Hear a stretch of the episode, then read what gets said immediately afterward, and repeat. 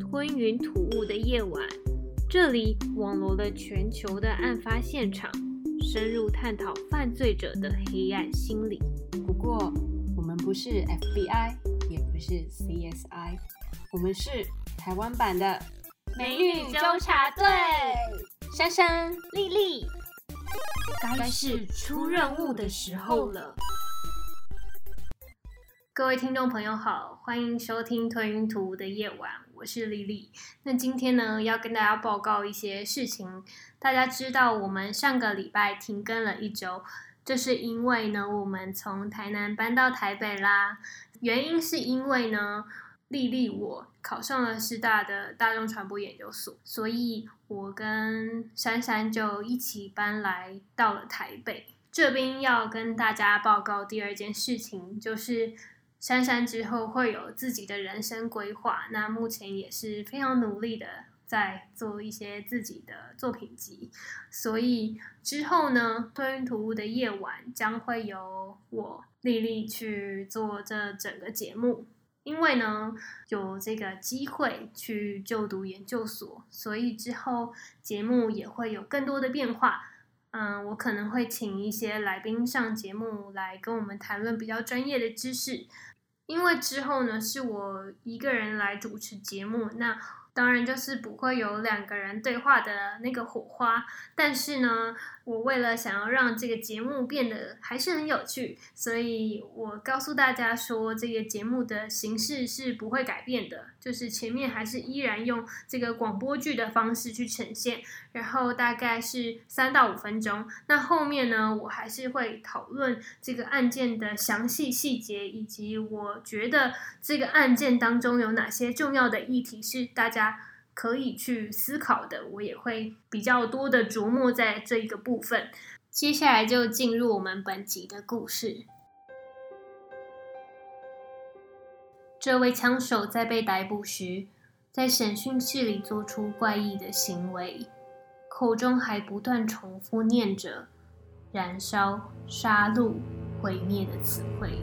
接着，更奇怪的是，他的手比出枪的姿势。直接就朝自己的太阳穴开枪。这个枪手是恶魔的化身，还是他身体里头真的住了一个被上帝遗忘的恶魔呢？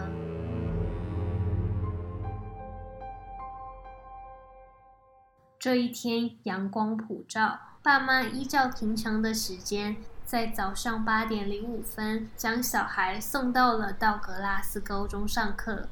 但万万没有想到的是。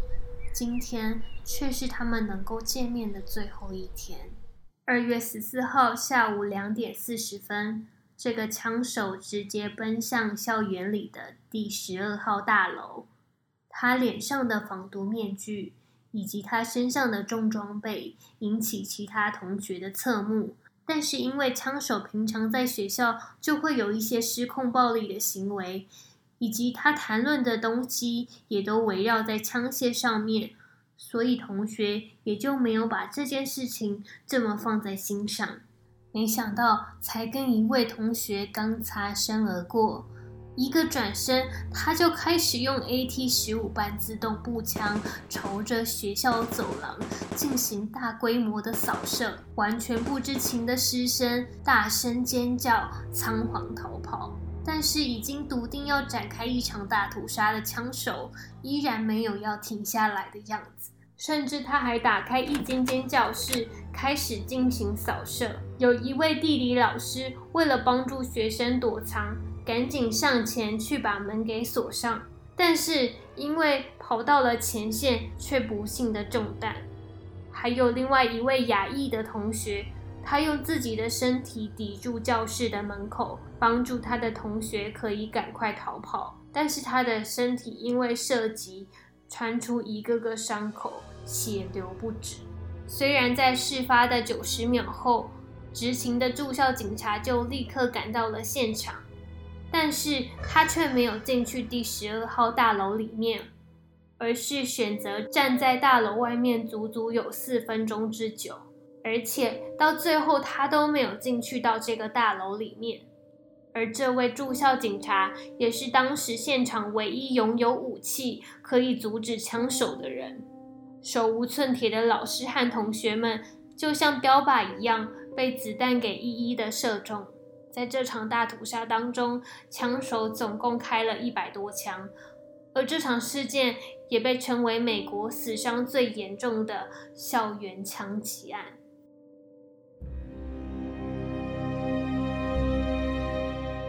今天要跟大家讲述的是发生在二零一八年的美国佛罗里达校园枪击案。那我来先还原一下当时的现场。在当天下午两点十九分，这位枪手名字叫做 Nicolas Cruz，他就搭乘了 Uber 来到了道格拉斯高中。他从学校的东边入口进来，刚好呢，离东边入口最近的一栋大楼就是。嗯，我们刚刚剧里面所演的第十二号大楼，他就直接的往第十二号大楼走进去。那在下午两点二十一分的时候，他就进入了第十二号大楼。因为他身上有很多的重装备，然后脸上又戴了防毒面具，如此夸张的装扮也引起其他的学生注意。那他就告诉了其他学生说：“哎，你们现在呢，最好赶快离开这里，因为有很不好的事情即将会发生。”那其他同学也觉得，嗯，他平常就是一个很爱讲暴力。东西的人，所以其他同学也就觉得还好，就是没有把这件事情太放在心上。Cruz 呢，他就一个转身，真的是我看影片，真的是一个转身而已，他立刻朝学校走廊大开杀戒，他就是手往后，然后拿起半自动步枪，直接往这个学校走廊进行扫射。那到底什么时候这个 Cruz 他开了第一个枪响呢？也就是时间来到了两点二十一分。那我刚刚有说啊，他是在两点十九分的时候搭着 Uber 来到学校，那中间距离只有两分钟的时间，他就在学校开了第一声枪响。那接下来来到两点二十二分，这时候学校的住校刑警，这时候学校的住校警察以及老师就打了第一通电话给 nine one one，然后就说我们现在道格拉斯高中发生了校园枪击案，因为有媒体他把当时的对话内容，也就是住校警察跟 nine one one 的人对话的内容抛到了网络上，录音呢也让我非常的惊吓，因为他在讲话的。声音的背后就是他在开枪的声音，而且这个枪响并不是大家所想的只有嘣的一声，而是这个枪响是不断的持续，就是嘣嘣嘣。就是我觉得很震惊的是，当时住校警察他在讲述的时候还。蛮有条理的，也就是他并没有被这个事情所影响，就是他讲话很镇定。要是我一定会吓疯，我会把这个录音档放在现实动态，然后大家如果真的听到这一段录音的时候，就会觉得，想必大家一定会跟我一样有非常惊吓的感觉。然后在两点二十二分的时候，有一个体育老师，他就从。西边的入口进入了第十二号大楼，然后他进入的时候刚好就被枪手看到，枪手就直接射中了他的身体。在两点二十三分的时候，有三个住校警察，他就往他们的北边前进，前往第十二号大楼。但是呢，这三个住校警察都没有进去这个十二号大楼。去处理枪手的问题。再来到了两点二十三分，Bruce 他就因为第一层楼已经解决了，他就沿着楼梯到了第二层楼。在两点二十五分的时候，有一个没有在执勤的住校警察，他当时人在学校的足球场上，那足球场上也有一些学生，然后那些学生呢就以为学校的枪响应该是在节日正在放烟火的。声音吧，所以他也朝这个第十二号大楼去关切一下前面的情况到底是什么样子。到了两点二十五分的时候，Borner 他就告诉了这个没有执行的住校警察说，这里正在发生校园枪击案，而且这个枪手呢还是正在开枪当中。然后隔了一分钟，到两点二十六分，这个住校警察就看见了第一个受伤的学生。那在隔了一分钟，到了两点二十七分的时候，Cruz 呢，他就开了他的最后一声枪响。他开完枪之后，就把自己的装备给卸下，跟着大批大批的学生逃出了第十二号大楼。也就在两点二十七分的时候，特种警察才进入第十二号大楼。大家要谨记这一点。Cruz 开第一枪的时间点是在两点二十一分。而警察进入到第十二号大楼的时间点却是两点二十七分，所以在这六分钟当中，其实这个伤亡已经非常的严重。那 Local Ten 的这个新闻网呢，它就有针对这个事情做了报道。那它的新闻标题就写着：在最关键的四分钟内，却没有人走进十二号大楼去消除枪手的危险。那这时候呢，当然会有一个非常官腔的警方回答，然后有一个上校叫 Jack Dell，他就说了一些理由。第一个理由是因为住校警察不知道枪手在第十二号大楼啊。但是这直接就被打脸了，因为呢，Peterson 九十秒内就赶到现场的驻校警察，他在第一个 nine one one 通话的当中呢，就清楚的表明，枪手在学校的第十二号大楼正在进行开枪的行为。Jack Dale 他又说了第二个理由，也就是这个驻校警察他之所以没有进去大楼，是因为他们正在思考。不是思考人生，就是在思考说枪手他们有可能会在十二号大楼外部啊，以及学校的足球场上开枪的可能性。但是再怎么样，也不足以构成他们不能进去十二号大楼的原因。因为呢，他们现在加起来总共有三个到四个的驻校警察，他们可以分工合作，就是有一些人去处理外部可能会发展的事情，那有些人就直接进去了第十二号大楼去阻止这个枪手的行为。但是能够理解这个驻校警察的心情，因为他们可能从以前到现在完全没有见过校园枪击案，而且是非常大的可能，所以当他们在面临这个情形的时候，一定是被吓到的心情，所以他们会呆站在外面不敢进去，也就是为了保护自己的生命安全。但以道义上来说呢，Peterson 他是唯一有佩戴枪支的警察，然后他当时没有进去这个大楼去救。这些手无寸铁的老师啊和学生其实是说不太过去的。虽然他必定会有一些罪行，但是把所有的矛头十一项罪行都放在他身上，我觉得是有点太严重了。其实住校警察他也没有收到一些上级的指示，说他应该要怎么做，应该要怎么处理这个情形。为什么他的上级没有受到一些惩罚？或是受到一些停职的处分呢？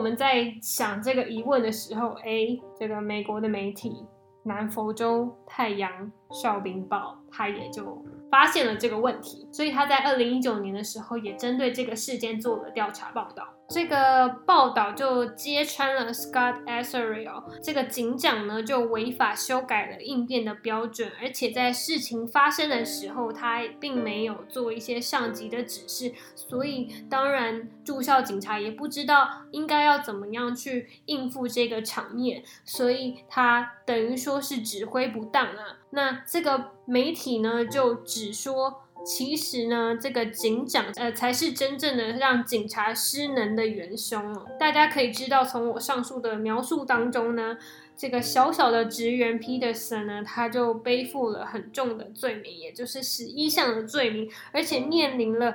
长达九十六年的有期徒刑哦，所以可以知道，在这个残酷的社会当中，今天你面对到一些问题的时候，其实必须有一些人做一些戴罪羔羊的事情。但幸好有这个很好的南佛州太阳哨兵报的媒体，他去揭发了这个不公正。然后让这个警长也被同样受到处罚停职。那刚刚讲完了案件的细节的部分，那现在呢就讲到案件之后，也就是这个 Nicolas Cruz 他被逮捕之后的情况。他当时呢在审讯室的时候，大家都知道，在警察局就是会有一个监视录影机去照着嫌犯嘛。那当时摄影机也拍下了非常。可怕的画面。刚开始呢，他自己独自坐在审讯室的时候，他是眼神这样往上漂移不定，然后呢，他脸上还时不时的会露出一些诡异的微笑。那我也不知道那个微笑到底是代表是开心呢，还是无奈，还是绝望，我也是不知道。然后他的手。就是大家真的是要看那个影片，因为他的手就比出了枪的姿势，然后直接往上提到自己的太阳穴开枪，而且就是一直蹦一直蹦的那种感觉，整个影像看起来就是这个人想要自杀才会有的行为。我要跟大家坦白说，我在选要讲述哪一个案件的时候，我就都会看每一个案件的影片嘛。然后当我看到这个审讯室的影片，然后出现这个人竟然用手呢打自己的太阳穴，想要自杀的感觉，我吓到。然后我就想说，我今天一定要讲这个案子，因为这案子实在是让我觉得很惊讶，觉得为什么这个嫌犯会做出这样大规模的枪击案，然后到最后他也是想要自杀的。那这个让自己想要自杀，或是让他想要去杀人的这个。东西到底是什么？是他自己吗？还是他心中的魔鬼？这都是我想要探究的。接下来到了警察进场，他就开始询问了 Cruz 一些问题。第一题就先问他说：“我知道你以前曾经做过心理疾病的检查，而且你也跟心理医生谈过，说你的脑海时不时会出现一些恶魔的声音。那这个恶魔是什么呢？”他就回答他说：“就是有一个恶魔会在我的脑海中说一些可怕的话。”然后警察就问他啦：“那这个声音是持续了多久？”他就说：“嗯，好几年了，尤其是在我妈妈死掉之后。”那大家要记得，这是线索一哦，就是他妈妈死掉的这件事情对他的生命造成极大的影响。那接下来第三题。警察就问他了：“这个恶魔的声音是告诉你什么东西？”然后他就说了我刚刚剧中所演的那三个词，就燃烧、杀戮、毁灭。那接下来他又问了：“嗯，这个声音它告诉你说要摧毁什么东西呢？”然后 Cruz 就回答说：“Anything，所有东西都必须被摧毁。”然后后来就是因为。呃，很多的犯罪心理学都说呢，有有一些变态的杀人犯，他们在小时候的时候，其实就会有虐待动物的一些行为。他也很理所当然的问了这一题，他就问他说呢，那你以前有没有杀过一些小动物？然后你的杀法是什么呢？他就说，哎，我以前有杀过小动物，我的杀法就是呢，等这个动物垂死。挣扎快要死掉的时候，我就会把他给杀了。所以呢，这第二个重点就是，他会等他快要死掉的时候才杀他，就是他好像非常 enjoy 在那些生物在垂死挣扎的痛苦时刻。接下来呢，就是问到了最后一题：你什么时候听到了最后一声恶魔的声音？他就说 yesterday，那你的脑海当中有没有好的声音？他就说没有，我的脑海当中只有恶魔的声音，只有叫我去毁灭所有的事情的这个声音。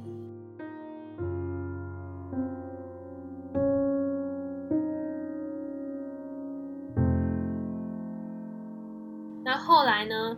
警察就把 Nicolas Cruz 的。弟弟带进了这个审讯室，然后开始，弟弟就跟他哥哥展开了一段对话。这位弟弟就跟他的哥哥讲说：“你永远都会是我的哥哥，我一定会把握所有可以来看你的机会，每一次都来关心你，然后告诉你一些事情。”他就说：“嗯，虽然你犯下这么重大的罪行，但是我还是要告诉你，我从以前到现在都记得，我跟你小时候。”有一起养过一只狗，我们在小时候的时候都在一个很美满的家庭当中过着很幸福快乐的日子。不过就在妈妈死后呢，我跟你就分道扬镳，去到了不同的人生道路上。弟弟呢，他又跟他哥讲说。我知道你可能会觉得你在这个社会上是被孤立的，然后没有任何一个人可以了解你那个痛苦的心情。但是我要很认真的跟你讲，说我了解你，然后我跟你经历过一样的事情。呃，你不要觉得你是孤单一个人，因为这个弟弟我呢会永远陪在你的身边，然后你不要害怕。在他讲完这段非常感人的话语之后呢，他就马上给他的哥哥一个很大的拥抱，然后就希望他不要在这个社会当中感到那么的。恐慌或是那么的孤立，这个 Nicholas Cruz 呢，他也因为他弟的这番话呢，直接落下了许多的眼泪。他很激动的是，当大家看到那个画面的时候，他抱住他弟，然后激动哭到他的身体都是在颤抖的。然后当我在说这段的时候，我也很想哭，因为我觉得，就算大家觉得杀人犯是十恶不赦，但是他心中一定会有一些问题需要被解决。那佛罗里达呢，在经过这个案件之后呢，他就立刻做出了回应。很快的，佛州参议院在事情发生之后的三个礼拜之内，就通过了道格拉斯高中公共安全法案，直接就把买枪的年龄从原本的十八岁提升到二十一岁。那他也有增设了购枪的等待期，设了三天，同时也增设了监护人计划，去让这个父母去知道说，哎，这个小孩到底有没有买枪，有没有一些危险性。那再来呢，他也授予了各个教职员，只要呢你受过了一百四十四个小时的枪支训练之后呢。每一个教师呢，就可以佩戴枪支到学校去，不管是保护学生、保护自己，就是保护校园整个安全，让这个校园枪击案不再发生。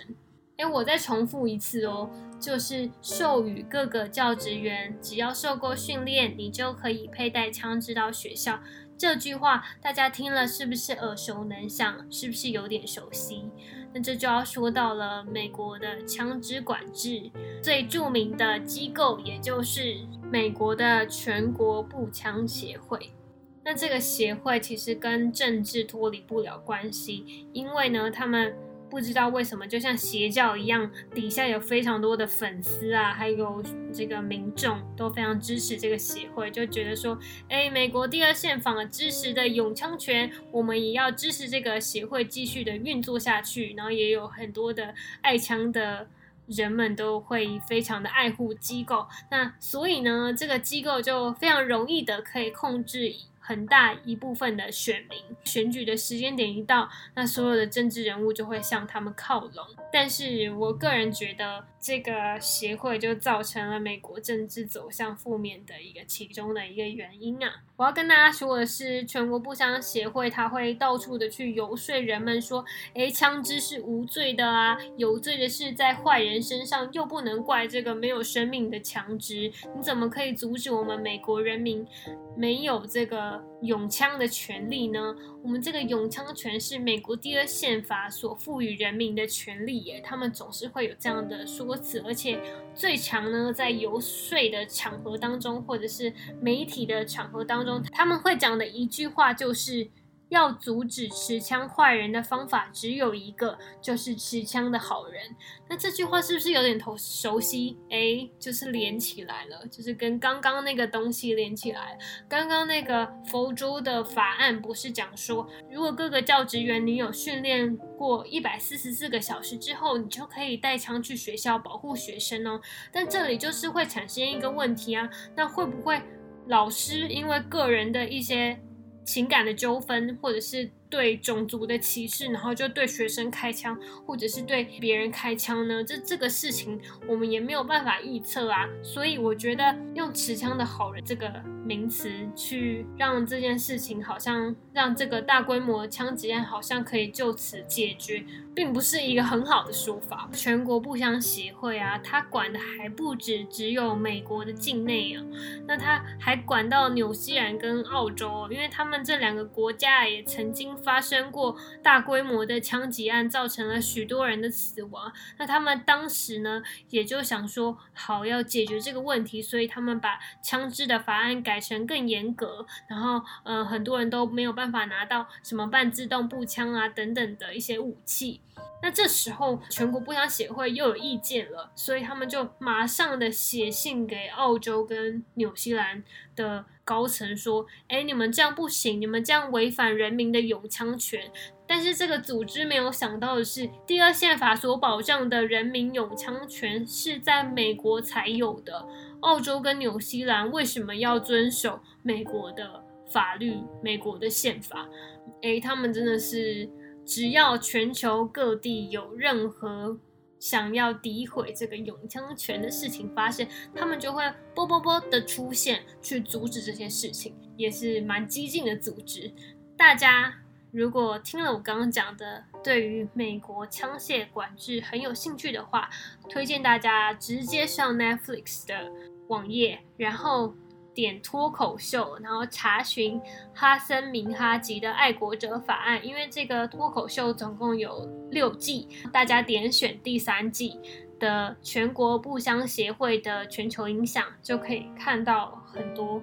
我刚刚所说的内容以及额外的内容，那我之所以会推荐这个脱口秀给大家，是因为呢，我非常喜欢这个脱口秀，因为主持人不仅讲话非常的幽默，然后他背后的东西也是非常的 fancy，就是不仅有。各式的图表，还有数据会跑来跑去，就向左滑，向右滑，还有很多的动画会呈现，还有迷音的图会给你看，然后你一边看就会觉得很好笑。那同时，他主持人讲话也很好笑。大家所谓的好笑有分为很多种嘛，像台湾大家会知道的是伯恩夜夜秀，伯恩其实用了很多的地域梗，那之前也是有发生一些风波啊。不过我觉得我很喜欢这个。脱口秀的组成是因为它不是使用地域梗，然后它会让人家听完是会会心一笑的那种，然后甚至就是听完还有一种哎，有点就是心头涌上一股暖意的感觉。如果大家想了解的话，可以点选去收看。然后接下来我要讲的关于这个事件的第二个议题是。CNN 所报道的 Nicolas Cruz 他在网络上的数位足迹是什么？因为呢，他这个东西呢跟我的科系蛮相关的，所以我想要拿出来跟大家讨论。另外来说呢，就是因为幸好佛州这个校园枪击案，这个枪手是没有自杀的，因为有很多的像是桑迪胡克小学枪击案，他们其实呢是。枪手是自尽的。那当校园枪击案的枪手自尽的时候，警察要怎么办案？所以这个时候，他自己的在网络上的数位足迹就变成一个很重要的呃破案线索。那我来讨论一下。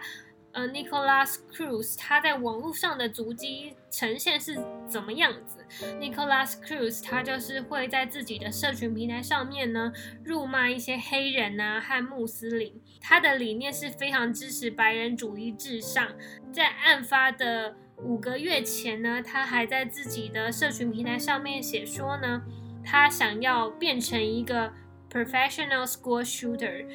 警察呢也找到了他在 YouTube 上面的一些数位足迹，他也会在他喜欢的影片底下留言，那留的言都是非常具有威胁性的字眼，像是 I wanna shoot people with my AR-15。再就讲到了时下最流行、年轻人都在用的 Instagram，然后在 Cruise 的。页面当中，大家可以看到他很多的贴文上面都是 shotgun，然后呢，他自己也会 po 一些自己戴着面具的照片放在上面。那同时呢，他也会。跟那种很长的刀子合照，看起来页面都是有一种充满暴力、血腥的感觉。我刚刚呢，上述所讲的都是 Cruz 这个枪手的整个过程，不管是他被讯问的时候，或者是他的数位足迹。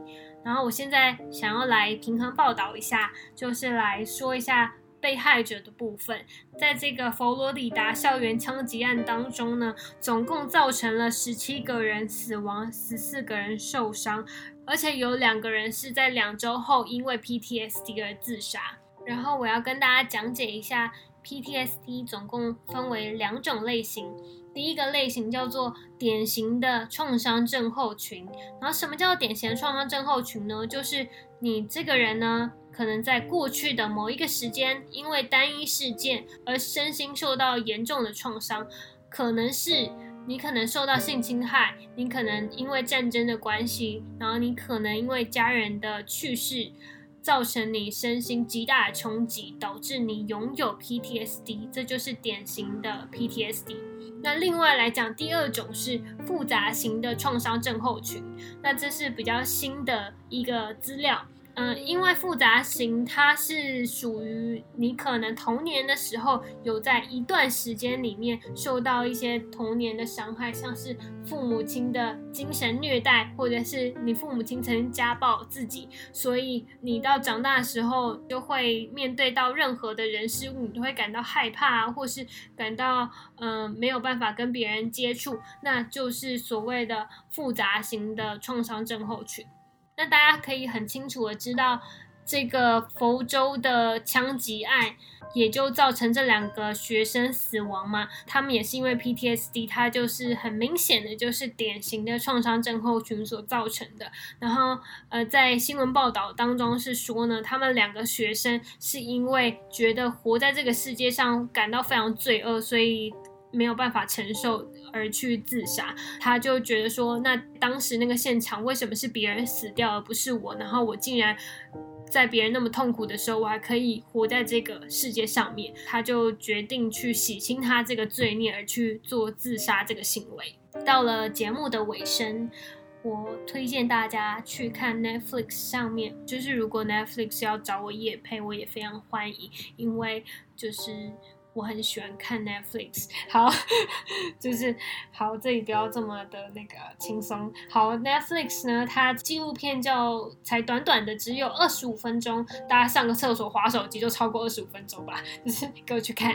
好，好，这个题目就叫做《来自邓布兰的信：校园枪击案教会我们的事情》。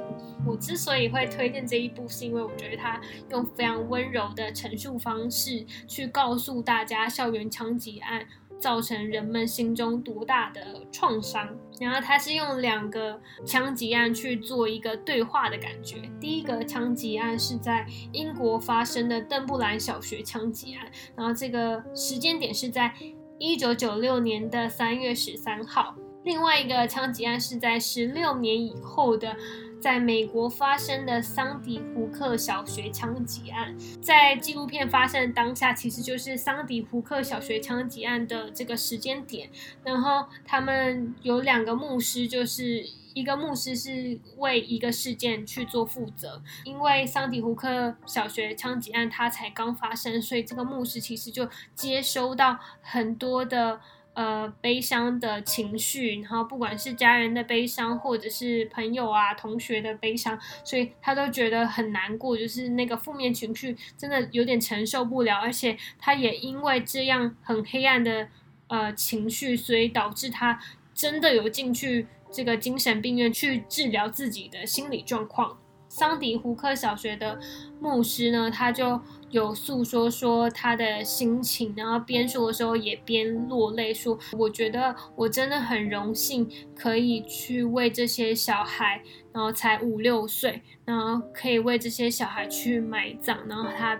边说的时候就觉得这些年轻的性命怎么可以就这样消逝了？这个枪手怎么可以无视这么天真可爱的小孩的生命？但布兰小学枪击案的这里的牧师就是用非常柔性的对话告诉了十六年后的这个牧师说，我们这个小镇也跟你们一样经历同样的事情，我们也是消沉了很久的时间才走出来。然后他就也是传授他应该要怎么样走出这个情绪的一些方法，就是有一种经历过事情的人去带着刚经历伤痛的人往前走的感觉。虽然这个伤痛如果不要发生会是最好的，但是嗯。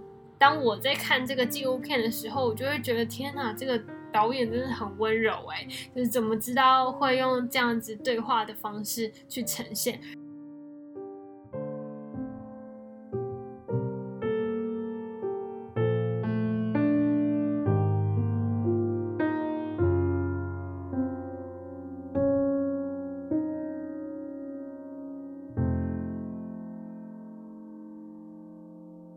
大家其实如果写新闻的话，就会知道啊，呃，如果两个创伤的事件摆在一起的时候，人们常常就会想着，哎，那是哪一个事情比较严重？是死了比较多人的那个事情比较严重，还是那个枪手有没有精神疾病比较严重呢？很多的选项都会排出来，然后两个事件就变成一个比较的形式。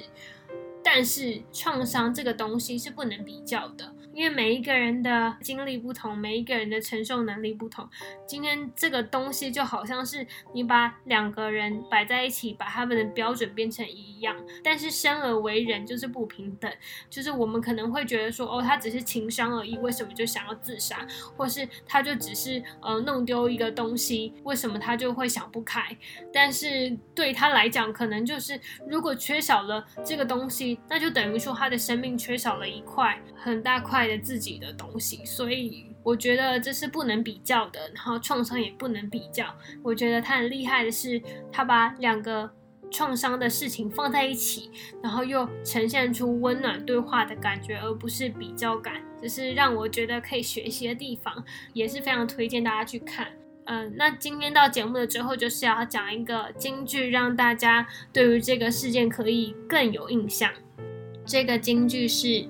创伤会一直停留在我们的心底，但是我们还是要继续坚强的生活下去。如果大家喜欢吞云吐雾的夜晚，欢迎大家上 Apple Podcast 留言按五颗星。